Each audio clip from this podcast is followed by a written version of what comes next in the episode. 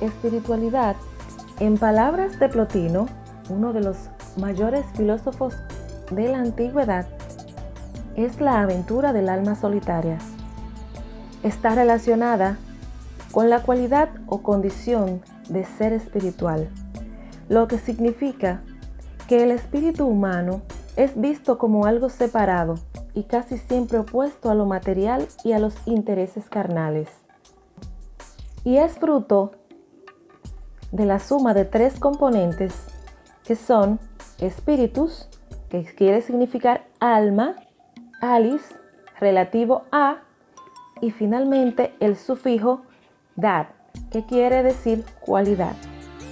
La espiritualidad está vinculada a una entidad no corpórea, al alma racional, a aquella que da vitalidad y aliento al cuerpo para poder obrar, una aprobación completa, una afirmación sostenida de la existencia.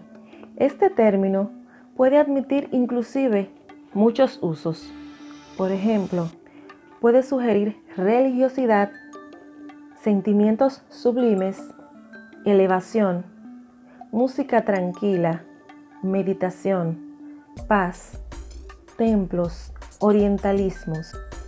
La espiritualidad tiene que ver con el sentido pleno, con una visión elevada, con una pureza que da paso a la comprensión del carácter trascendente, elevado, de la animalidad que poseemos todos los seres humanos.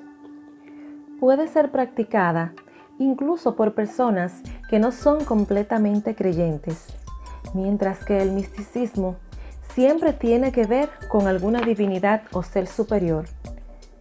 El misticismo busca la unión con ese ser superior, mientras que la espiritualidad busca la trascendencia del espíritu. Finalmente, tanto el misticismo como la espiritualidad son aspectos que se encuentran estrechamente relacionados, puesto que ambos buscan la trascendencia de aquello que muchos llaman lo desconocido o que se puede percibir solamente con nuestros sentidos, con el alma, con nuestros sextos sentidos.